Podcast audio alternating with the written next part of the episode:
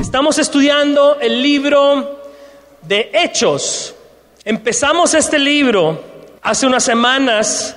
Recordemos que Lucas escribió una sola obra literaria en dos volúmenes, el Evangelio de Lucas, que nos habla de la vida, palabras y obras de Jesús en la tierra, y escribió el libro de Hechos, que se trata de cómo Jesús, después de morir, resucitar y ascender al cielo, sigue obrando en el mundo a través de sus seguidores por medio del Espíritu Santo. Nace la primera iglesia cristiana, pero a la vez nace lo que hoy llamamos cristianismo, a lo que nosotros confesamos adherirnos.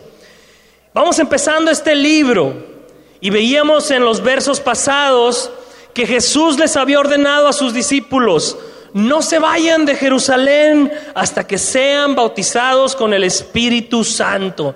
Esa fue la orden y la promesa a la vez, que iba a llegar ese, hecho. Y luego de esto Jesús asciende a los cielos, dejando a sus discípulos aparentemente solos, pero con esta encomienda, esta encomienda, pero sin muchos detalles. Nomás les dijo, no se vayan de Jerusalén porque va a venir el bautismo del Espíritu Santo y ya no les dice más y se va. Y hoy vamos a ver lo que van a hacer sus seguidores entre esta orden y el cumplimiento de esa promesa de que iba a venir el Espíritu Santo. Vamos a ver qué hicieron en el Inter. Y no perdamos de vista que estos discípulos de Jesús son los que conformaron la primera iglesia cristiana en toda la historia. Y que después de estas cosas que vamos a ver que hicieron, el poder de Jesús por medio de su Espíritu se va a manifestar de manera poderosa en y a través de ellos. El título de la enseñanza de hoy es Características de las iglesias que Jesús empodera. Y abróchese los cinturones, porque Hechos es, la verdad es que es una tiradera de piedras para todos lados de la iglesia. Entonces abróchese los cinturones y póngase casco que, yo me lo traté de poner cuando estábamos preparando esta porción. Vamos a, Hechos capítulo 1, versos 12 al 14. Se ponen de pie quienes traigan la porción. Le vamos a pedir a nuestra hermana Abby que nos ayude a leer y a orar. Vamos a, leerlo en voz de nuestra hermana Abby y vamos a orar. Después los apóstoles regresaron del Monte de los Olivos a Jerusalén a un kilómetro de distancia. Cuando llegaron, subieron a la habitación de la planta alta de la casa donde se hospedaban. Estos son los nombres de los que estaban presentes. Pedro, Juan, Santiago, Andrés, Felipe, Tomás, Bartolomé, Mateo, Santiago, hijo de Alfeo, Simón, el celote, y Judas, hijo de Santiago. Todos se reunían y estaban constantemente unidos en oración junto con María, la madre de Jesús, varias mujeres más y los hermanos de Jesús. Buen día, hermanos, Dios les bendiga. Gracias te damos, Señor, por un domingo más de reunirnos todos aquí, tu iglesia. De esta misma manera, Señor, te pedimos que hablas nuestra mente, alma y corazón para entender lo que hoy tú nos quieres revelar a través de la Escritura. Que así como cantamos, Padre, con toda emoción, no solo quede en palabra, en letra o sonido, que todo lo que tú nos vayas a revelar, Padre, hoy, lo podamos no solo entender y comprender, sino accionar en nuestro día a día y dignificarte a ti, Padre amado, como tú nos has enseñado y como tú lo deseas. Amén. Muchas gracias. Pueden tomar sus lugares.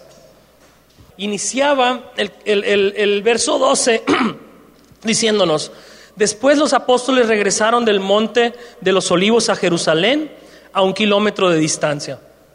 Mira, como les dije, Jesús les había ordenado a sus discípulos que regresaran a Jerusalén y que esperaran la venida del Espíritu Santo. Y eso es exactamente lo que ellos están haciendo. Lo que podemos ver es que ellos estaban siendo obedientes a la palabra de su Señor. Ellos no se olvidaban del sermón después de escucharlos. No le entraba por un oído la orden de su Señor y le salía por el otro, como decimos. Ellos ponían en práctica lo que escuchaban de la palabra de su Señor. Y va la primera característica de las iglesias que Jesús empodera. Voy a estar haciendo notar esas características. La primera característica de las iglesias que Jesús empodera es que son obedientes a la palabra de Dios. Básico, ¿no? Pero mira, en Santiago 1.22 la escritura dice, no se contenten solo con escuchar la palabra, porque así se engañan ustedes mismos si solo escuchan. Y dice Santiago, llévenla a la práctica. No importa cuántas verdades de la Biblia sepamos, si no ponemos esas verdades en práctica, no nos sirven de nada. Tú no puedes decir que sabes nadar solo porque leíste y memorizaste un libro completo de técnicas para nadar. La realidad es que vas a saber nadar hasta que te metas al agua y nades. El conocimiento que adquiriste solo te va a servir hasta que te metas al agua y nades. Y de la misma manera, tú no sabrás realmente lo que es la vida en Cristo solo conociendo ciertas verdades. Es imposible experimentar el cristianismo solo adquiriendo información. Se experimenta solo hasta que practiques y vivas en obediencia a lo que vas aprendiendo. Es por eso que una iglesia que tiene mucho conocimiento de la Biblia, pero no vive en obediencia a esa Biblia, en realidad no tiene a Jesús en ella puede tener grandes oradores con hermosas palabras, puede tener actividades y eventos muy bonitos, pero la presencia de Jesús realmente no está en ella porque no hay obediencia a su voz. No está Jesús en una iglesia donde no hay obediencia. Estos discípulos están por experimentar la vida en Cristo de una manera impresionante, porque están obedeciendo a las palabras de su Señor. Dios nos conceda vivir así también a nosotros, en obediencia, no solo ser oidores, sino hacedores. Es la primera cosa que tenemos que ver y que nos debe de retar. Y luego va en el verso 13 Lucas y escribe, cuando llegaron a Jerusalén, subieron a la habitación de la planta alta en donde se hospedaban.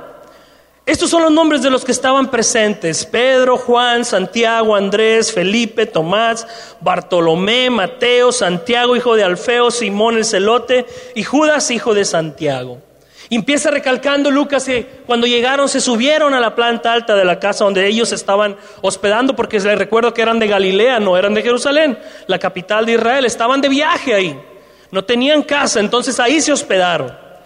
Si recuerdan, Lucas ya nos había contado que Jesús y sus discípulos habían celebrado la Santa Cena en la habitación de la planta alta de una casa o en el aposento alto, como dice la Reina Valera 60, la traducción. Dice que se reunieron en el aposento alto. Algunos dicen es el mismo lugar donde celebraron la Santa Cena, donde después se van a reunir. No lo sabemos, pero puede ser. Pero déjenme hablarles un poquito del contexto de los aposentos altos o la planta alta de las casas en aquel tiempo. En aquel tiempo era común que si tú tenías una reunión grande, lo ibas a hacer en el techo de una casa, en la planta alta, porque en aquel entonces se construían las casas con los cuartos abajo y si tú tenías un segundo piso no ponías recámaras y se ponía un lugar más amplio, algo como este auditorio, que abajo tenemos salones, que abajo tenemos separaciones, pero arriba está sin separaciones y se es más grande. Entonces era común que hubiera reuniones grandes, nos va a decir en los siguientes versos que se reunían 120 personas acá. Entonces posiblemente se parecía a este espacio, era grande. Pero hay una cosa implícita aquí que nos está dando Lucas que tenemos que observar. Los historiadores afirman que pocas casas en Jerusalén podían tener este tipo de espacios tan grandes en su planta alta. La razón, se necesitaba dinero para tener una casa así o para rentar el espacio de una casa así. Y esto es un indicador de que esta casa o era de alguien con recursos que decidió apoyar la causa de Jesús, O alguien les dio a, sus- a los discípulos una buena cantidad de dinero para poder rentar un espacio así. Alguien tuvo que poner recursos aquí. Y aquí viene otra característica de las iglesias que Jesús empodera. Las iglesias que Jesús empodera usan sus recursos para el avance de la obra de Dios. Las iglesias que Jesús empodera usan sus recursos para el avance de la obra de Dios. Es inevitable. Si tú empiezas a amar a Jesús y atesorar su obra y sus propósitos, se va a notar en la manera en que usas el dinero. Se va a notar. Sí, vas a preocuparte por el sustento de tu hogar, que Dios te llama a proveer y ser te- testimonio en eso, pero también vas a preocuparte por aportar para que la obra de tu Señor y Salvador siga adelante. Es un principio, hermanos. Y saben, una iglesia que no practica este principio no va a prosperar. Y no va a prosperar no por falta de dinero. No es el dinero. Dios no necesita tu dinero. No es eso lo que no la va a hacer prosperar. No va a prosperar porque va a tener una actitud ofensiva hacia el Dios que busca servir. Porque cuando no usamos nuestros recursos para servir a Dios en esta tierra, le enviamos un mensaje a Dios muy ofensivo. Le enviamos un mensaje que dice algo así, te valoro Dios, pero no tanto como estas otras cosas en las que decido usar la mayoría de mis recursos y mi dinero para obtenerlas. No tanto como esas. Sí, sí, sí, claro que te quiero en mi vida. Claro que eres importante para mí, pero no eres tan importante como esto que quiero comprar y no estoy dispuesto a sacrificarlo por ti. Ese es el mensaje que le enviamos cuando no aportamos de nuestros recursos para su obra. Y también lo contrario. Cuando usamos nuestros recursos para el avance de la obra de Dios, así como el dueño o las personas que pusieron lana para esta casa, el mensaje que le lanzamos a Dios es un mensaje de adoración. Es un acto de adoración que dice, te valoro más a ti que el dinero que me puede generar rentar este lugar y quedarme con él. Te amo más a ti que lo que puedo comprar con ese dinero. A ti te amo más. Eres más importante en mi vida que esta cantidad de dinero de la que me estoy desprendiendo y todo lo que me pueda comprar con él. Eso le dices cuando ofrendas para su obra. Y es por eso que Dios se agrada y nos bendice en gran manera cuando usamos nuestros recursos para su obra. Es por eso que la escritura dice que Dios ama al dador alegre. Dice, Dios ama al dador alegre.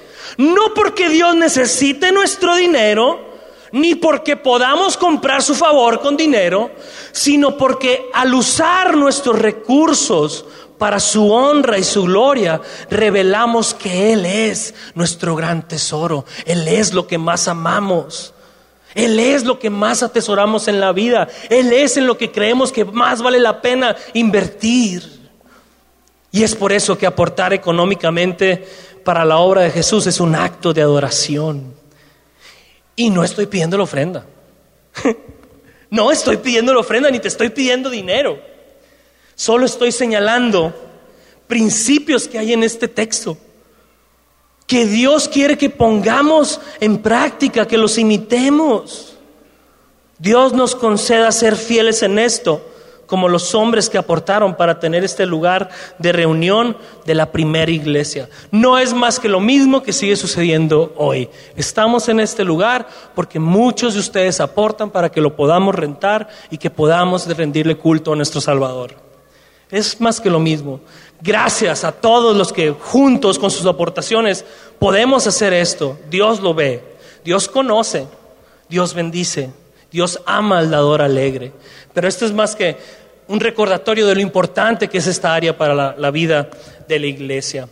Y luego vean, da los nombres de los apóstoles eh, Lucas. Okay. ¿Sí se lo saben los nombres de los apóstoles? No los voy a exhibir. Yo soy muy malo también para memorizar. Pero estos son los apóstoles que Jesús había escogido, menos Judas, que no aparece aquí. Aparece otro Judas que no es el mismo que lo traicionó. Qué feo no llamarte Judas y ser de los doce. Y tener un tocayo en el grupo. oh, ¿cómo te llamas Judas? no, el otro Judas, el otro Judas. Pero es que era un nombre muy popular. Pero el punto aquí es que Lucas deja por escrito quiénes eran los apóstoles. Porque quiere decirte de manera específica quiénes son los que continuaron la obra de Jesús. Manténlo en mente. Para Lucas y para los escritores de la Biblia es importante que entendamos quiénes lo iniciaron y por qué hay que poner mucho foco sobre estos personajes. Recuerden que ellos son, decíamos la vez pasada, como la primera planta de un gran edificio de muchos pisos. Sostienen todo lo demás. Que el fundamento es Jesucristo, decíamos. Ellos son algo así, estos doce. Pero quisiera que notáramos una actitud especial que Lucas quiere resaltar de estos apóstoles y discípulos de Jesús. Dice con esta pequeña frasecita, ellos estaban presentes. Estaban presentes podían haberse ido al ver que Jesús aparentemente los había abandonado o al ver que no hacían mucho más que orar, pero no lo hicieron. Ellos decidieron seguir presentes en lo que la iglesia en conjunto decidía emprender. Estaban presentes. Y aquí viene otra característica de las iglesias que Jesús empodera. Las iglesias que Jesús empodera cuentan con miembros que se mantienen presentes en lo que su iglesia emprenda. Presentes. Lo hemos visto una y otra vez en esta iglesia. Quienes se acercan y deciden involucrarse en verdad en lo que la iglesia emprende que asisten a reuniones, que se involucran lo más que pueden en todo lo que hacemos, que los ves en todos lados donde se necesita manos, que sacrifican lo que tengan que sacrificar para estar presentes en lo que la iglesia haga. Estos hermanos y hermanas que viven así son los que crecen en su servicio al Señor y disfrutan a mayor plenitud lo que es la vida en Cristo. Son esos hermanos los que van a crecer y los que siguen creciendo entre nosotros son ellos. Y meditemos en esto, fíjense. Meditemos que Jesús va a usar, a estos hombres que aparecen aquí, no porque fueran ni los más talentosos, ni los más ricos o los más sabios. No, los va a usar porque son ellos los que están decidiendo estar disponibles para ser usados por Dios. Había miles de personas en Jerusalén más capaces que habían escuchado de Jesús, habían conocido a Jesús, personas con muchos talentos, con muchas capacidades, que es mucho más que estos hombres, pero eran personas que decidieron no estar disponibles para ser usados por Jesús. Ellos son los que decidieron estar disponibles. Hermanos, les quiero decir esto que es fuerte, pero de veras quiero decírselos con mucho amor. No para condenarlos, sino para moverlos a un cambio que Dios quiera hacer en nuestras vidas. Para Dios es más útil una persona disponible para servirle que miles que se conforman con disque conocerlo. Para Dios es más útil una iglesia con 10 hermanos disponibles que una iglesia de 200 con 190 que nunca están disponibles para servir a Dios. Por, agrega una rayita, nadie tiene tiempo para servirle, ¿verdad? Siempre hay cosas más importantes. Y la mejor habilidad que puedes tener para servir a Dios no es ni tu talento, no es ni tu conocimiento, no son tus recursos, es tu disponibilidad. Es tu determinación a mantenerte presente para la obra de Jesús a través de su iglesia como lo estaban haciendo estos discípulos. ¿Qué te está estorbando para que te mantengas presente y disponible para servir a tu Salvador a través de su iglesia? ¿Qué te está estorbando? No me respondas. Eso es algo que tú tienes que llevarte en tu corazón esta mañana. Y tienes que hacer algo con ello. Creyendo que Dios te puede ayudar a cambiar y que Él va a proveer la manera de hacerlo. Pero tú tienes que hacer algo con ello. Yo tengo que hacer algo con ello. ¿Qué te está estorbando para estar presente?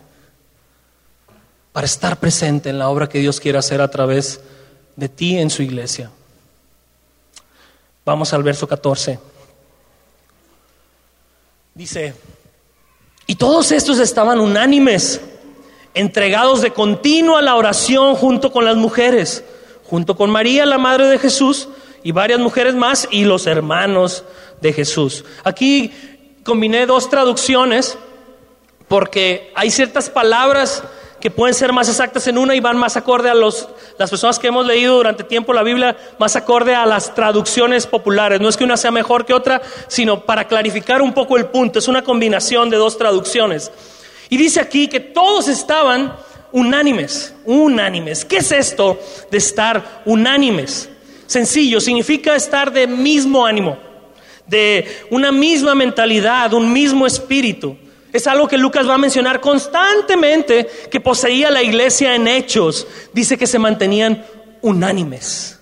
Y es un buen lenguaje bíblico para expresar que la iglesia vivía en unidad.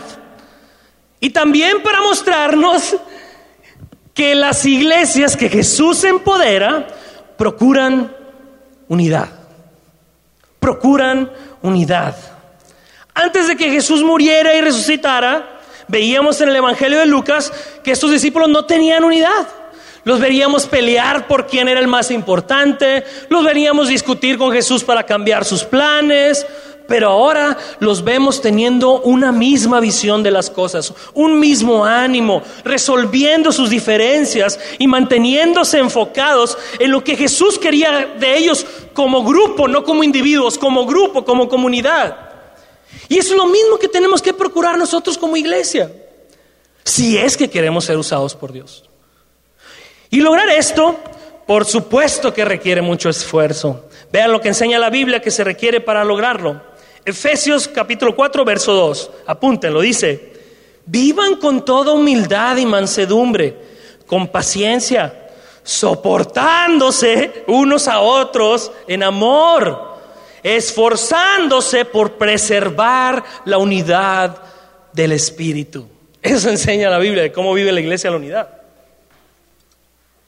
Vivir en unidad requiere esfuerzo, porque requiere que soltemos nuestro orgullo de sentirnos importantes y que seamos humildes para reconocer que nadie de nosotros vale más que los demás, ni los que nos paramos aquí arriba. Requiere que optemos por ser mansos y no peleoneros cuando nos sintamos ofendidos.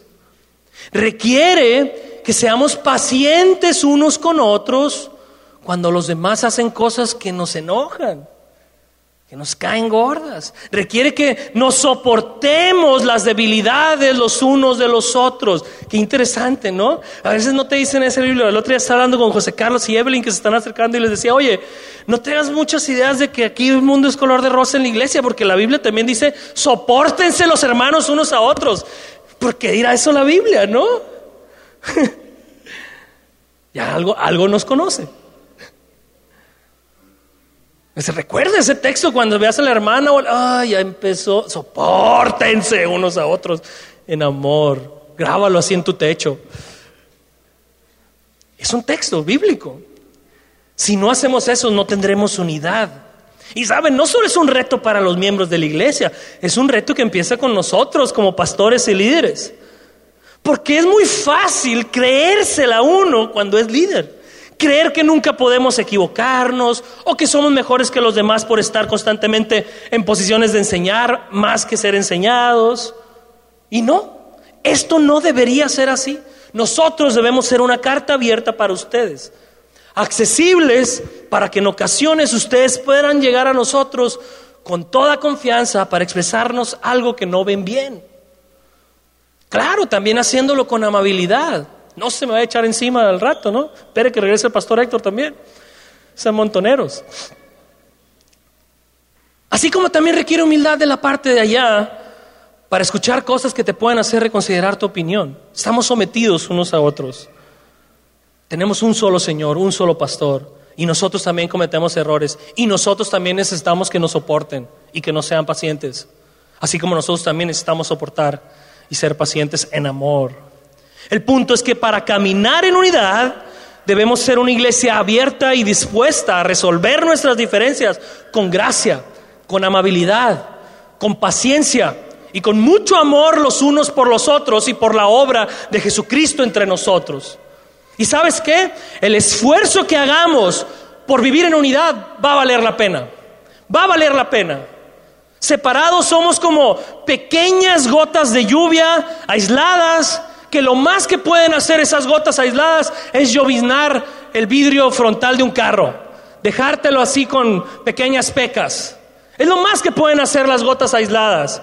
Pero cuando se unen estas gotas pequeñas, pueden parar el tráfico y pueden encerrarnos en la casa a todos. Esto es lo que estaba por hacer Jesús con este puño de discípulos que se eran pacientes unos con los otros, se soportaban para procurar vivir en unidad para lo que Dios tenía para ellos. Y los hará parar el mundo literalmente y cambiar la historia. Dios nos conceda aprender a vivir en unidad a nosotros también. Piensa en eso también cuando haya disensiones entre nosotros. Estamos llamados a procurar unidad, a buscar diálogos en amor y amabilidad, pero procurando la unidad que deberíamos de tener en Jesucristo. Y luego dice también otra característica que hermano, la verdad es que les dije que hay piedras para todo, hay, hay agarrar y para tirárnoslas, pero hay de todo. Fíjense lo que hacía la, la primera iglesia también. Dice que se entregaban a la oración de continuo. Lucas va a recalcar constantemente en todo su libro este patrón.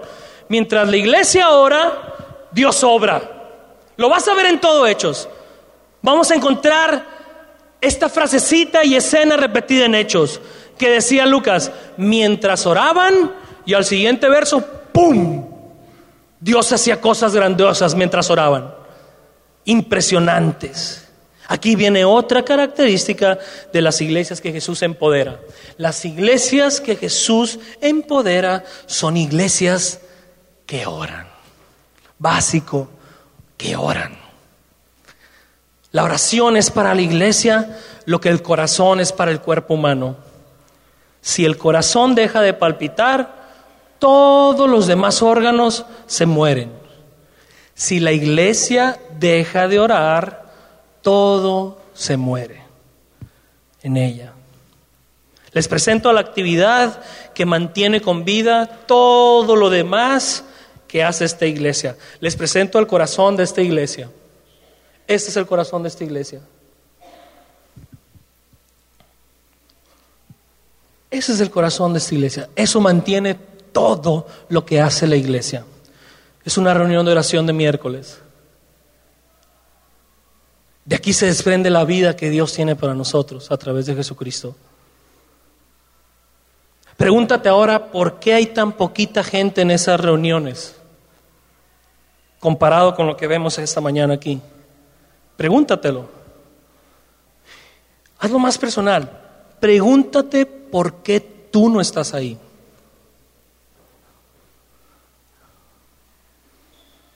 La realidad es esta.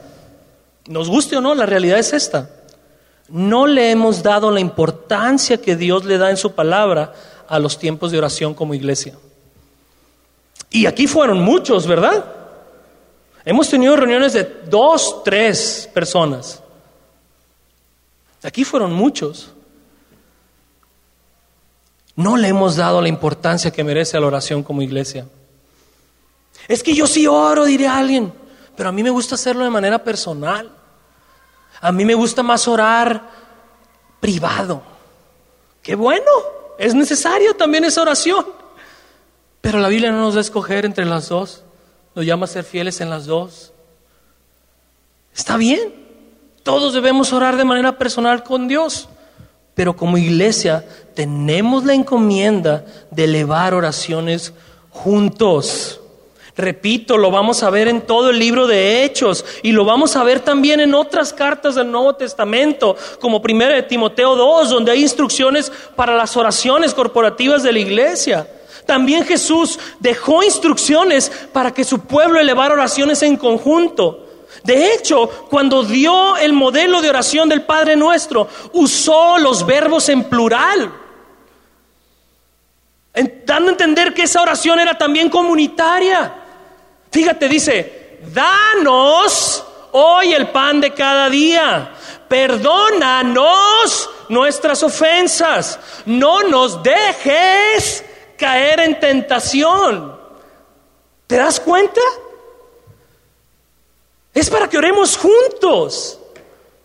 También estaba profetizado en el Antiguo Testamento, en Isaías 56, que la iglesia que Jesús iba a levantar después de su obra sería llamada casa de oración. Casa de oración. Vean esta imagen y díganme si podemos nosotros como iglesia ser llamados casa de oración con justicia. Yo estoy incluido aquí. ¿Podemos ser llamados casa de oración? O casa de eventos dominicales, porque Jesús iba a levantar una casa de oración. Es triste, pero la verdad es que no batallamos con la asistencia para hacer reuniones donde haya comida o gollete, ¿no? Como decimos. O para hacer reuniones con dinámicas muy entretenidas, con mucho show, o como que tú puedes sentarte aquí y disfrutar de algo de entretenimiento, dependiendo a quién le toque predicar, dependiendo qué música se va a tocar. De alguna manera lo puedes confundir y esto puede parecer un circo o como un stand-up de comedia a veces. Me va a entretener. Y no es malo que tengamos dinámicas distintas en las iglesias. ¿Y por qué no? A veces reuniones entretenidas. O que la plédica sea amena. O que los cantos, por supuesto, que toquen nuestro corazón y también nuestras emociones. No es malo eso. Lo que sí es malo es que no tengamos personas dispuestas a participar de nuestras reuniones de oración. Eso sí es malo. Hermanos, con mucho amor tengo que decir esto que no podamos tener reuniones de oración nutridas de asistencia es un síntoma de enfermedad en nuestra iglesia. Es un síntoma de enfermedad en esta y en cualquier otra iglesia que no pueda unir a gente para orar. Pero estamos hablando de nosotros. Queríamos entrar al libro de Hechos, ¿verdad? Yo escuchaba muchos de nosotros, ¡ay, qué emoción! Vamos a, siempre, mi libro preferido, cómo me gusta Hechos. ¿Te gusta?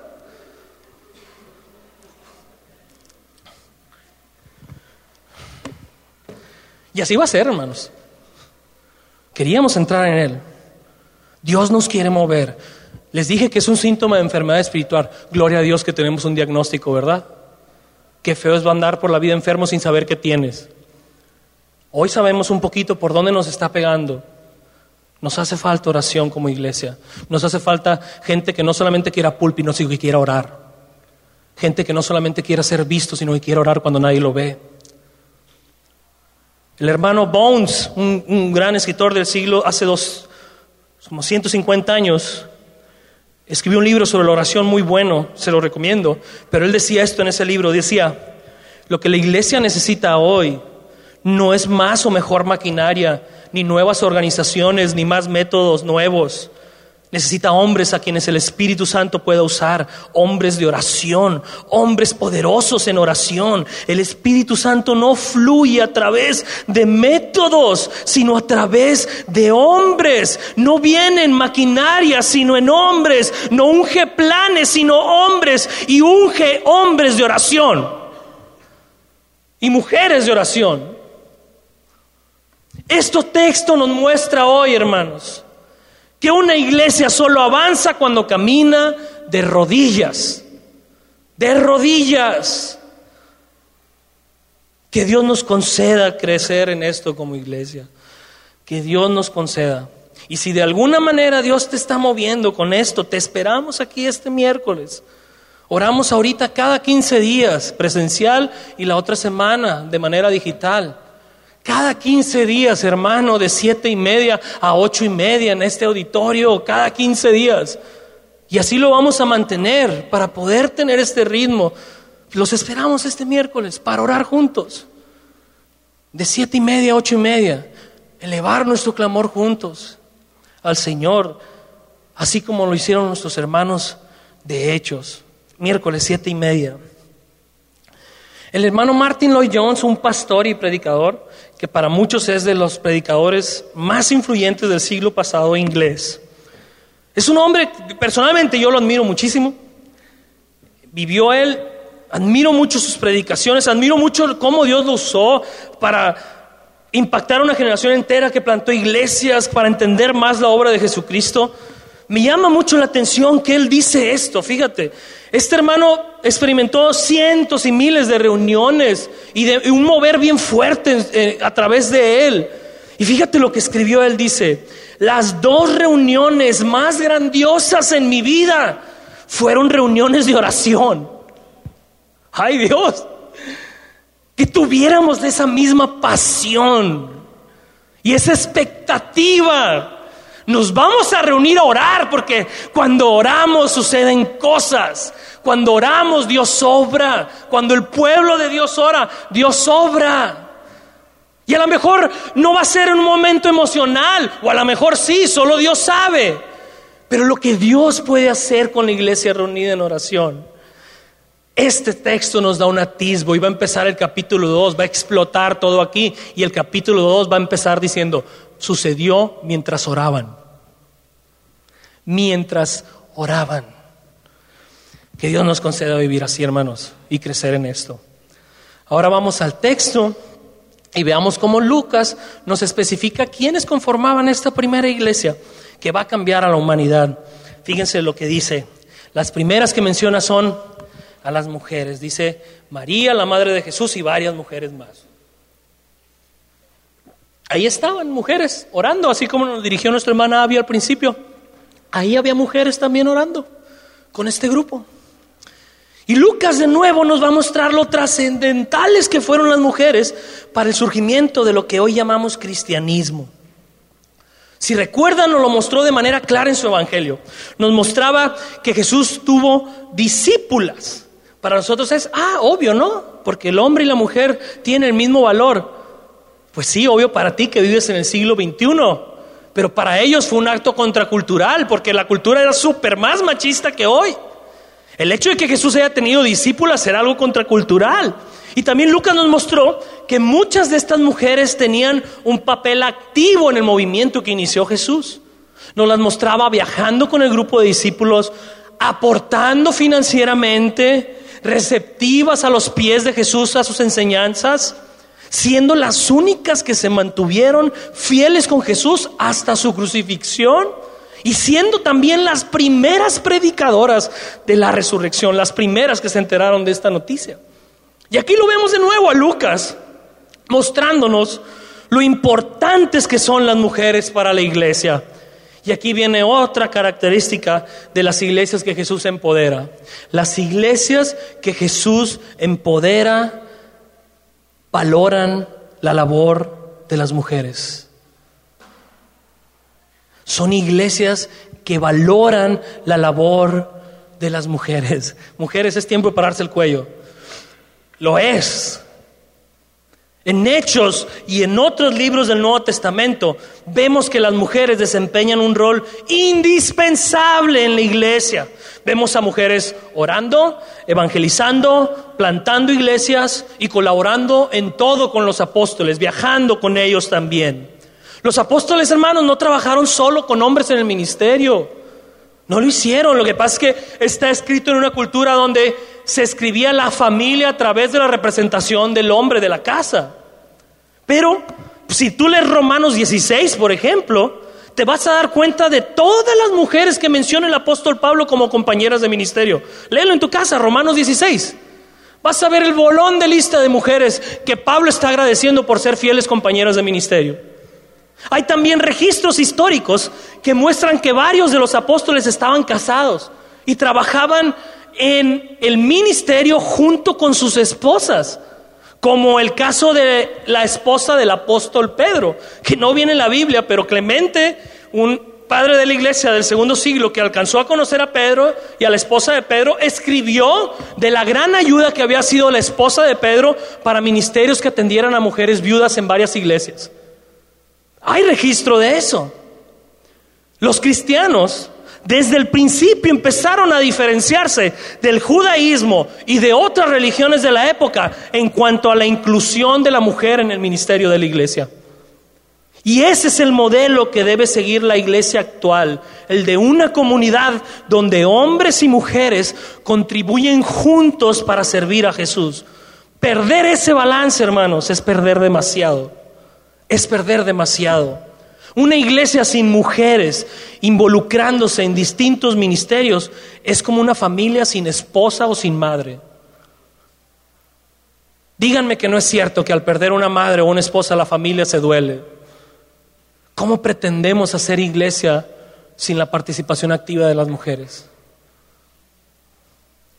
No queremos ser una iglesia así, hermanas. Las necesitamos. Las necesitamos activas, desenvolviéndose en esta iglesia y sirviendo en todas las áreas que Dios les ha dado dones para hacerlo. Las necesitamos. Las necesitamos. No porque modelemos también el liderazgo masculino significa que la mujer no puede o no debe. Debe hacerlo, las necesitamos. No es diferente. Creemos en el mismo valor con distinto rol. Por la misma razón de que si se poncha la llanta de tu carro, no te ves bien que tu mujer cambie la llanta pudiendo hacerlo tú. Hay diferentes roles, pero es el mismo valor. Y el rol de la mujer debe estar activo dentro de la iglesia. Debe estar activo dentro de la iglesia las necesitamos. Como recomendación, mujeres, les recomiendo un libro y si hay un hombre curioso también de la, de la, esposa del pastor Miguel Núñez, se llama Katy de Núñez, el libro se llama El Ministerio de Mujeres para Bendecir la Iglesia Local. Es un libro lleno de cientos de ideas de tú como mujer, cómo puedes involucrarte en la obra de la iglesia. El Ministerio de Mujeres para Bendecir a la Iglesia Local se llama. Te lo recomiendo. Te va a dar más bases de lo que estamos hablando. Y vean quiénes más conformaban eh, el grupito de la primera iglesia. Dice que estaban los hermanos de Jesús y se refiere a los demás hermanos biológicos, que, a los demás hijos biológicos que José y María, madre de Jesús, tuvieron. A los medios hermanos de Jesús, hijos de la misma madre, pero no del mismo padre, que como ya hemos escudriñado, Jesús nació concebido por el Espíritu Santo a través del vientre de María. Los evangelios de Mateo y Marcos nos dan los nombres de cuatro medios hermanos de Jesús. Santiago o Jacobo, que es una cuestión de traducción. Por ahí en las traducciones de hace unos siglos se empezó a, traducir Jacobo como Santiago, pero es el mismo nombre en el, hebreo. Entonces son los hermanos de Jesús que, que nos habla por nombre la Biblia, son Santiago, José, Simón y Judas. Esto nos enseña que María no fue perpetuamente virgen. Lo digo con mucho respeto. Esa es una enseñanza de la tradición romana, no viene en la Biblia. También, por cierto, es la última vez que se mencionará a María en el Nuevo Testamento. Y ya no vuelve a mencionarse en ella. No vuelve a mencionarse que María tenga un papel preponderante dentro de la iglesia. Y lo menciono porque el culto a la Virgen María tampoco es algo que venga en la Biblia. Ese es otro tema. Pero es una realidad en la Biblia. El punto es que aquí Lucas está mencionando que los hermanos de Jesús también forman parte de esta primera iglesia cristiana, la iglesia que fundó el cristianismo. De hecho, Judas y Santiago, dos medios hermanos de Jesús, tuvieron un papel preponderante en el liderazgo de las primeras iglesias cristianas. Tanto así que cada uno de ellos escribió un libro de la Biblia. Uno se llama Santiago y el otro se llama Judas. Eran medios hermanos de Jesús. Y alguien por ahí va a decir, bueno, ¿y eso qué tiene de relevante que estén los hermanos de Jesús? Obvio, ¿no? Pues tus hermanos son los que te apoyan, ¿seguro? Déjame explicarte por qué es irrelevante. Los evangelios nos muestran que los hermanos de Jesús, antes de que Jesús resucitara, se oponían a Jesús y no creían en Él. Juan 7:5 dice, ni siquiera sus hermanos creían en Él. Marcos 3:21 decían de Jesús, está fuera de sí. Se les zafó un tornillo a mi hermano, discúlpenlo. Pónganse en su lugar, en lugar de sus hermanos. Dani, Dani Ahumada, también hay otro Dani, Dani Salazar, ¿dónde estás? Dani Salazar, pónganse en su lugar ustedes dos que tienen hermanos más o menos de la edad. Imagínense que su hermano con el que crecieron, el que te nalgueaba y te sopapeaba, un día lo oyen diciendo, voy a salvar al mundo. Soy el Salvador prometido en las Escrituras. ¿Cómo hubieran reaccionado? Un tamalazo en la cara le das, ¿verdad, Dani? Eso es lo que pasó con los hermanos de Jesús. ¿Qué? Digo, eres buena onda, nunca pecas, siempre me ganas porque nunca haces nada malo, pero de eso a que seas un ser divino y me digas que tú creaste el universo y lo que viniste al mundo, siendo tú y yo hijos de la misma mamá y, pareciéndonos. ¿Qué es eso? La Biblia nos dice que no creyeron en Él y que pensaron que estaba loco. Pero ¿qué es lo que pasó con ellos después? Porque no los vamos a ver solo creyendo en Jesús como Dios y Salvador, lo vamos a ver liderando multitudes para que todos adoren a Jesús, su hermano, como Dios y Salvador. ¿Qué es lo que los hizo cambiar de opinión? ¿Crees que fue deseo de poder y control y dinero? Está esta idea común de que el cristianismo fue fue creado para oprimir a las masas. Déjame decirte que Judas y Santiago lo que obtuvieron por afirmar que Jesús era Dios fue persecución perder todo, tener que irse de ciudades para que no los maten, tener que vivir una vida en persecución. No, no lo hicieron por poder y dinero. ¿Qué fue lo que hizo entonces que estos hermanos de Jesús pasaran de verlo como un loco a adorarlo y a servirle? La respuesta es que ellos lo vieron morir y después lo vieron resucitar al tercer día. Y lo tocaron y hablaron y lo abrazaron y le decían, tenías razón, todo lo que dijiste es cierto. Y se dieron cuenta a quién tenían enfrente y en su casa, al Hijo de Dios. Primera de Corintios 15, 7 nos relata que el encuentro, nos relata del encuentro que tuvo Santiago con su hermano Jesús después de resucitar. Es específico, el apóstol Pablo escribe, quiero que sepas que Jesús se apareció especialmente a su hermano Santiago porque había cosas importantes que necesitaba tratar con su hermano Santiago. Fue esa experiencia real que tuvieron con Jesús resucitado lo que hizo que estos hermanos de Jesús y todos los que están en este relato se entregaran por completo a la causa de Cristo hasta el fin de sus vidas, aunque tuvieran que perder la vida. Y aquí viene otra característica de las iglesias que Jesús empodera.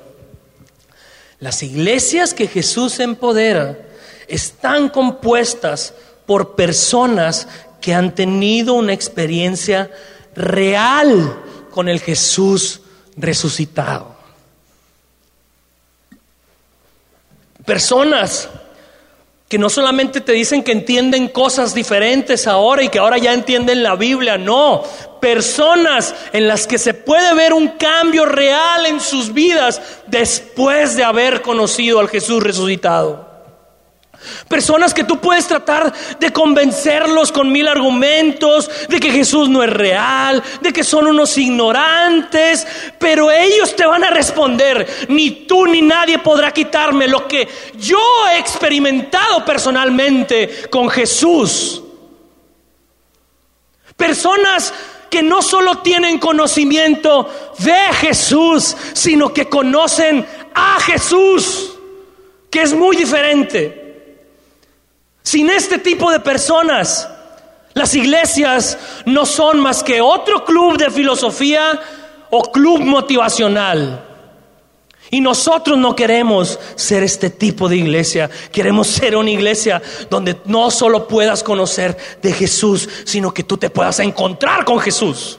Porque Él está vivo, porque Él sigue transformando vidas, sigue tocando vidas y te hace vivir como si Él estuviera vivo. Hablas con Él, te dirige, lo amas, te conmueve. Simple y sencillamente no sale de tu boca. Él, me ayudó en esto, Él me ayuda a pasar esto, Él me fortaleció. ¿Cómo sucede eso? Es porque Él ha resucitado y Él sigue encontrándose con personas. Y una iglesia que camina en poder del Espíritu Santo es una iglesia que ha encontrado, que tiene reunidas a personas que conocen a Jesús, a Jesús, no solo de Jesús. Y hago énfasis en eso desde el principio, porque es un gran peligro, hermanos, mofarnos de ser una iglesia que conoce mucha Biblia, pero no conocemos al Dios de la Biblia. Que tenemos tantos textos en la cabeza, tantas verdades, pero no ponerlas en práctica, no vivirlas, porque no conocemos a Jesús. Porque no tenemos una relación con Él, porque te vas de aquí y no oras, no lo buscas, nunca te habla en su palabra porque no la buscas, porque no hay tiempo para Él, porque haces de esto solo una religión hueca, de venir a llenar tu vida dos horas los domingos. Y eso, hermano, es una enfermedad también. Necesitas conocer a Jesús, no solo de Jesús, a Jesús. Necesitas tener una experiencia real con el Jesús que resucitó. Necesitamos eso. Porque Él sigue vivo, sigue cambiando y sigue tocando vidas. Sigue tocando vidas. Y si pudiera unir lo que Dios nos habló en un machocote hoy, por decirlo de una manera, en bulto, Dios nos habló esto esta mañana. Características de las iglesias que Jesús empodera. Son obedientes a la palabra de Dios. Usan sus recursos para el avance de la obra de Dios. Cuentan con miembros que se mantienen presentes, procuran unidad, oran, valoran la labor de las mujeres y tienen una experiencia real con Jesús. No son las únicas características, de hecho nos va a dar más. Así es que, pues entiendo si no quieren venir la semana que entra. Pero nos va a hablar más. Son características. Hechos va a plagarnos de esto, hermanos. Es inevitable no trazar una línea recta entre ellos y nosotros y lo vamos a seguir haciendo. Pero quiero que te des cuenta de algo. Con ese machocote de parecieran dardos, ¿no? Dardos que Dios nos quiere tirar esta mañana. Pero no si te das cuenta que nuestra inercia humana va a ser a vivir lo contrario a esto. Va a ser a desobedecer a Dios, nomás venir y ser oidores, que te entre por un oído y te salga por otro. Va a ser a usar tus recursos para todo menos para servir a Dios. Va a ser no importante eso. Va a ser mejor vivir para vivir lo más cómodo que se pueda, los 80, 90 años, 70 que Dios te permita vivir, no en la eternidad, sino en el, en el mundo pasajero.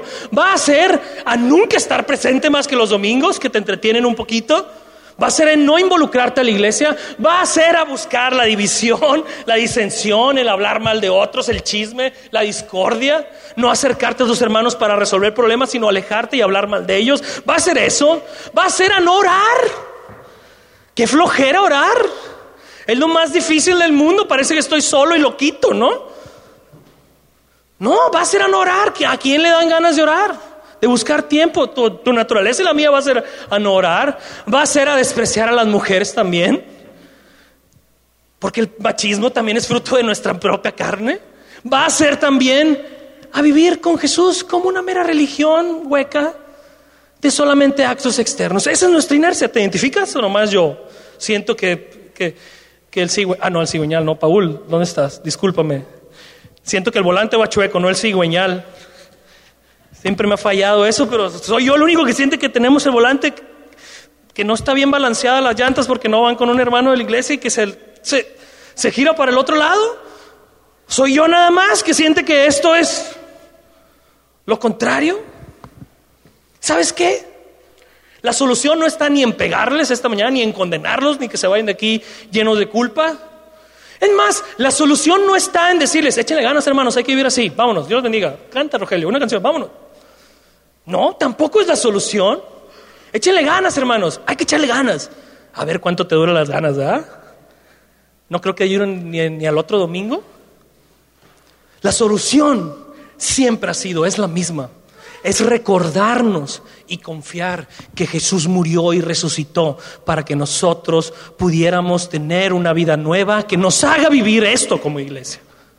Es recordarnos, recordarnos que Jesús vino a salvarnos y liberarnos de todo lo que nos impide vivir así. Jesús murió para que tú y que yo podamos vivir así.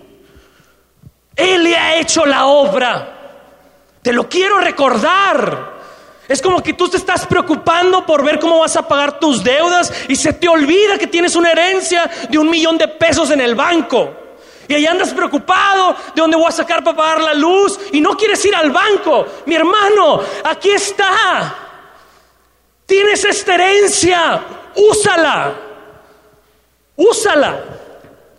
Estos discípulos no están viviendo así solo por voluntad propia o porque sean grandes hombres. No, ellos están experimentando los primeros efectos de la obra del Espíritu Santo en sus vidas, los, primeros efectos de la reconciliación con Dios a través de lo que Jesús unos días antes había hecho en la cruz del Calvario y en su resurrección y ascensión. Está empezando a manifestarse. Estos hombres peleoneros ahora viven en unidad. Estos hombres que no oraban, que nomás veían a Jesús alejarse a orar, ahora están orando. ¿Por qué? Porque el Espíritu Santo está obrando en ellos. Jesús les había dicho en Juan 16 que convenía que Él se fuera, porque así Él les mandaría el Espíritu Santo para ayudarles. Y aquí ellos están comprobando que esa promesa y esa ayuda es real. ¿Y saben cuál es la buena noticia, hermanos? ¿Saben cuál es la buena noticia? Que la ayuda del Espíritu Santo sigue disponible para nosotros. Él ya está disponible para ayudarnos si nosotros nos encaminamos a poner en práctica esto que humanamente es imposible. ¿Cómo sucede? No sé. Andamos por fe y no por vista. Oye, tengo que orar para que suceda esto. No puedes decir eso, pero sí puedes decir que mientras oras, mientras oras, Dios está haciendo algo. Oye, pero ¿quién inició? ¿Fue Dios quien me movió a orar o fui yo quien inició a orar? Qué complicados, ¿verdad? La Biblia no dice, cuando sepas si eres tú o el Señor, ponte a orar. ¿Qué dice la Biblia? Ora y déjale a Dios el resto. ¿Cómo sucede la ayuda del Espíritu Santo? Avanza, búscale, abre tu Biblia, busca hermanos para estar presente, ora aporta, involúcrate, porque es ahí donde tú vas a ser lleno de Él. Y de repente vamos a empezar a vivir de una manera que es evidente que es su obra en nosotros y no la nuestra. Y no la nuestra. El Espíritu Santo ya está disponible para ayudarnos si nos encaminamos nosotros a vivir así. Y si intentamos con fe esto, vivir así, y si intentamos con fe que el mismo Jesús que resucitó de los muertos, puede ayudarnos por medio de ese espíritu a vivir esto como iglesia. Y si lo intentamos con fe, hermanos, imagínense cómo se vería nuestra iglesia si pusiéramos en práctica esto. Solo imagínense. Ahí es donde Dios nos quiere llevar, si no somos solo oidores, sino hacedores de su palabra. Ahí nos quiere llevar el Señor. ¿Eres nuevo o estás empezando a escuchar de Jesús? Bienvenido. ¿Eres nuevo? Déjame decirte algo nada más antes de despedirme. Este mismo Jesús que nos puede ayudar a cambiar a nosotros, también ha resucitado para darte una nueva vida y hacerte nacer de nuevo cambiando tus deseos. Y si tú te arrepientes de tus pecados y buscas conocerlo y entregarle por completo tu vida, lo vas a encontrar. O más bien dicho, Él te va a encontrar. Porque no eres tú quien lo está buscando, sino Él el que te está buscando a ti. Vamos a orar. Señor, tu palabra dice que tu yugo es fácil y tu carga es ligera. Sobre cada cosa que hacemos mal, que hablamos esta mañana, recuérdanos que tú moriste por esta falta de obediencia en nuestras vidas. Tu palabra enseña que no hay condenación para el que está en Cristo. Te pido que salgamos de aquí sin condenación, Señor, sino que salgamos con la mirada puesta en ti, que esta mañana nos recuerda que estamos llamados a vivir de otra manera en todo esto, que olvidando lo que queda atrás, caminemos hacia el frente, Señor, que mientras meditemos en estas reflexiones de tu palabra, en el libro de Hechos, nuestra vida de iglesia sea transformada, Señor. Sánanos, cámbianos, transfórmanos. Y que a través de esa transformación grupal, tú te manifiestes de manera individual a cada uno de nosotros como lo hiciste con ellos, Señor. Ayúdanos a vivir así. Nuestras ganas no van a bastar, Señor. Nuestra voluntad se va a quebrar en el camino, Señor. Necesitamos que tú perfecciones la obra que iniciaste, Señor. Y te pedimos por ello, sé con nosotros, glorifícate en nuestra debilidad y haznos una iglesia para tu gloria, Señor. En tu precioso nombre, Jesús. En tu precioso nombre. Amén.